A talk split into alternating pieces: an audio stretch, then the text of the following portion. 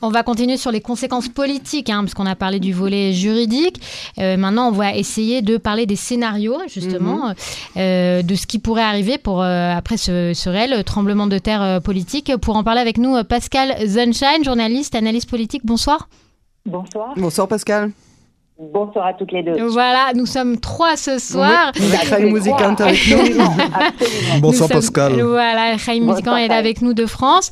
Euh, alors Pascal, hein, on le disait en ouverture, c'est un véritable tremblement de terre. Arié Derry, pour euh, replacer les choses, il est ministre de l'Intérieur avec des intervalles bien sûr, mais depuis 1993 jusqu'à 2023. Euh, bah, donc euh, on parle d'un temps où certains d'entre nous étaient encore à l'école. on nous dit donc ce soir qu'il ne pourra plus être ministre. comment vous voyez son avenir à, à, lui et à celui de Chasse en sachant que les déclarations sont, ce soir sont assez combatives? D'abord, il faut évidemment attendre la réaction de la coalition et elle va se dérouler sur le terrain législatif, même si la, la, la réintégration d'Arié s'annonce extrêmement compliquée. Et puis, il y a un autre problème. Mm c'est aujourd'hui l'acteur le plus puissant de son parti. Il ne faut pas oublier que le chasse, c'est un parti, mais c'est aussi un mouvement avec d'autres activités sociales et en particulier un système scolaire propre qui gère un secteur entier de la population, sa base électorale.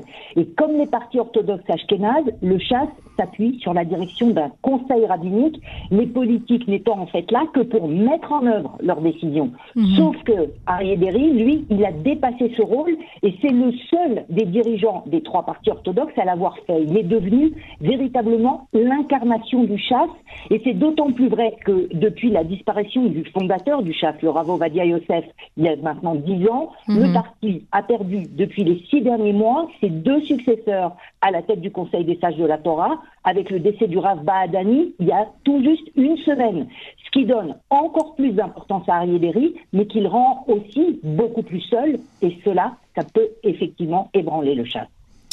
Alors, euh, on, parle du chasse, mais en fait, on parle aussi de Benjamin Netanyahou, puisque le destin politique d'Ariéderi et de Netanyahou est lié. Euh, Derry, c'est notamment, ils sont tous les deux vétérans de la Knesset depuis les années 90, mais pas seulement. Derry s'est battu pour Netanyahou toutes ces dernières années et n'a jamais renoncé à le soutenir malgré les affaires, ou peut-être même à cause des affaires. Le soutien orthodoxe pour Bibi, c'est beaucoup grâce à Derry. Est-ce que vous pensez que Netanyahou mettra son gouvernement en danger, ira jusqu'à mettre sa coalition en danger pour essayer de sauver Derry alors c'est vrai que l'alliance Derry-Netanyahou, elle tient contre vents et marées. Euh, Arié Derry et le parti Chasse sont d'ailleurs, comme les autres partis orthodoxes, suivis Benjamin Netanyahou dans l'opposition. Mhm. Et le chef du Likoud savait exactement dans quoi il s'engageait en construisant sa nouvelle coalition avec le chasse. La question de la situation juridique d'Arié Derry était déjà connue à ce moment-là. C'est d'ailleurs pour ça que les partis de la coalition ont voté l'amendement de la loi sur le gouvernement pour que Derry puisse y siéger en dépit de sa condamnation au pénal. Alors, on voit mal Netanyahou passer outre un arrêt de la Cour suprême. Il n'a rien laissé entendre dans ce sens, et Derry non plus d'ailleurs. Mhm. Alors, ensuite, est-ce que le parti chasse pourrait faire bloc autour de son leader et quitter le gouvernement en signe de solidarité, au moins jusqu'à ce que son leader soit réintégré? Là encore, ça paraît peu probable. Le chef du gouvernement se contentera probablement de remplacer Arié Derry par d'autres élus du chasse en attendant de voir comment et quand il pourra le faire revenir. Oui, c'est ça, parce que vous disiez, euh, ben, ce matin, Yaakov Mergui, ministre des Affaires sociales hein, et, membre du Chasse, a déclaré euh, chez nos collègues du matin sur Cannes que si la nomination de Derry était abrogée, Chasse irait jusqu'à démissionner du gouvernement. C'est quelque chose dont on n'entend plus parler d'ailleurs depuis euh, la décision, depuis l'annonce de la décision. Tout à fait, mais est-ce que, en, sachant quand même qu'il y a beaucoup d'émotions autour, de, autour de, cette décision, que c'est qu'on voit les, les, politiques affluer, Amir Ohana, Bezalel Smotrich, c'est-à-dire que les chefs euh, du camp de droite se rendent bien compte que maintenant il faut un peu monter en pèlerinage au domicile de Derry. Est-ce que vous pouvez imaginer vraiment une espèce de démission en masse? Et dans ce cas-là, est-ce qu'on pourrait aller jusqu'à des scénarios surprises? Est-ce que Gantz, euh, dont on a qu'on n'a pas du tout entendu parler ce soir, l'opposition se tait pour l'instant, ce qui est très intéressant, euh, se tait? Est-ce que Gantz pourrait venir sauver le gouvernement à la dernière heure?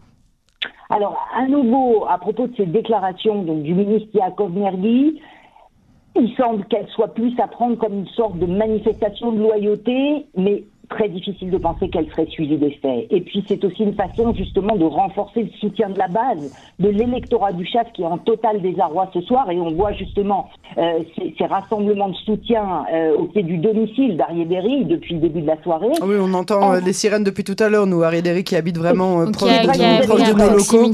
Oui, bien sûr, non, ça ressemble un peu aux images des années 90. Hein. Il est innocent, il est innocent. c'est vraiment, on est dans, dans le viscéral. Il y a une il y a une fidélité, une loyauté à la personne d'Arié Justement, on y revient. Et en ce qui concerne votre question à propos d'un scénario où on verrait Benny Gantz arriver au gouvernement pour remplacer le chasse, à ce stade, ça n'aurait pas de sens parce que ça voudrait dire que Benjamin Netanyahou serait prêt à enterrer sa réforme du système judiciaire, hmm. dont l'un des objectifs, comme l'a d'ailleurs admis hier son ministre de la Justice, Yariv Levin, c'est de le faire sortir de ses procès. Donc Gantz en renfort, ou plutôt en remplacement, et plus des ultranationalistes que des orthodoxes, pourquoi pas, mais sûrement pas avant la vote du, le vote de la, réforme du système C'est intéressant parce que le, le Netanyahou qu'on a connu, moi j'aurais tendance à dire que sa nature, ce serait de passer des riz par euh, perte et profit, hein, mais c'est-à-dire euh, voilà de s'en distancier. Mais sauf que là, euh, il annonce, il s'agit de mon frère qui est en, qui est en détresse. je viens aider, soutenir mon frère. Exactement. Là, c'est particulier. C'est vraiment là une alliance hors norme dans justement tout le parcours politique de Benjamin Netanyahu. Et d'ailleurs, c'est un peu le, le, modèle que Netanyahu a suivi lui-même, c'est-à-dire qu'une fois que lui-même a été embourbé dans les affaires, il a déclaré la même chose. C'est c'est pas moi qu'on poursuit, c'est vous. Je suis persécuté pour mes opinions on a l'impression qu'il a pris des cours euh, auprès de son, de son collègue d'ailleurs. Hein. Ou en tout cas, une même forme d'identification par rapport à leur public, d'incarnation de leur parti. Et c'est vrai que c'est euh, justement des, caractéristiques spécifiques qu'on retrouve et chez Benjamin Netanyahu à la tête du Likoud et chez Ariel Derry à la tête du Chaf. Tout à fait. Alors plus concrètement, hein, quand même, euh, si euh, Derry était effectivement limogé du gouvernement, ça voudrait dire qu'il ne serait plus au cabinet de défense donc diplomatico-sécuritaire. Euh, le ministre de la Défense, Yoav Galant, déclare ce soir à son entourage, mais c'est quelque chose qu'on a déjà entendu depuis longtemps auprès des journalistes, que euh, ce serait un coup dur pour le cabinet, que Derry est quelqu'un d'expérimenté, de fiable, de mesuré, de modéré. C'est la réputation qu'il a auprès notamment de mhm. l'establishment sécuritaire. Euh, et donc, que c'est quelqu'un qui, qui, va équilibrer et stabiliser toute discussion sécuritaire mhm. importante. On sent clairement une pique en direction de, par exemple, le ministre de la Sécurité nationale, Itamar Ben-Gvir, qui lui a un tempérament beaucoup plus fougueux, est-ce que Netanyahou va pas du coup se retrouver beaucoup plus à la merci euh, bah, de ses partenaires les plus radicaux? Alors, vous parlez de pique, moi je dirais plutôt une crainte. Et, vous évoquiez tout à l'heure justement la proximité de longue date entre Benjamin Netanyahu et Harry Berry. Le leader du chasse n'est effectivement pas un va-t-en-guerre. Et sur le plan sécuritaire, il n'a jamais entraîné le pays dans des situations aventureuses.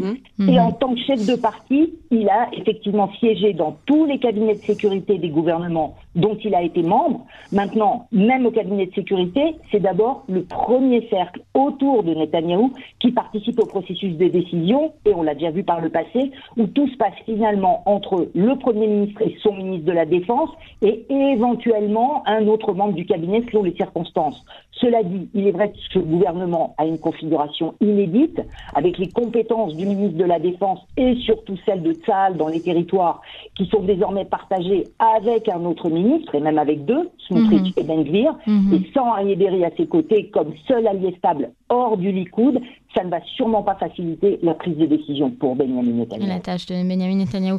Euh, On apprend par ailleurs, hein, avant de vous quitter, euh, Pascal, que euh, depuis l'annonce de, de, de, la, de la délibération de la, du, statut de la Cour suprême, la sécurité rapprochée autour du ministre de la Justice, Yariv Levin, et de la présidente de la Cour suprême, Esther Chayout, a été renforcée.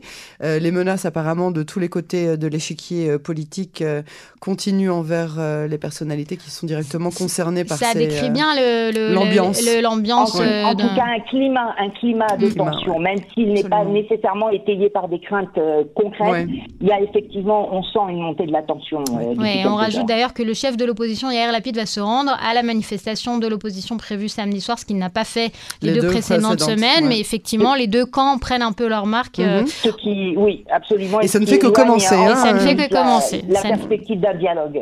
On, s'éloigne clairement d'une possibilité de sortie par le dialogue euh, qu'espérait d'ailleurs euh, mener le, président Herzog.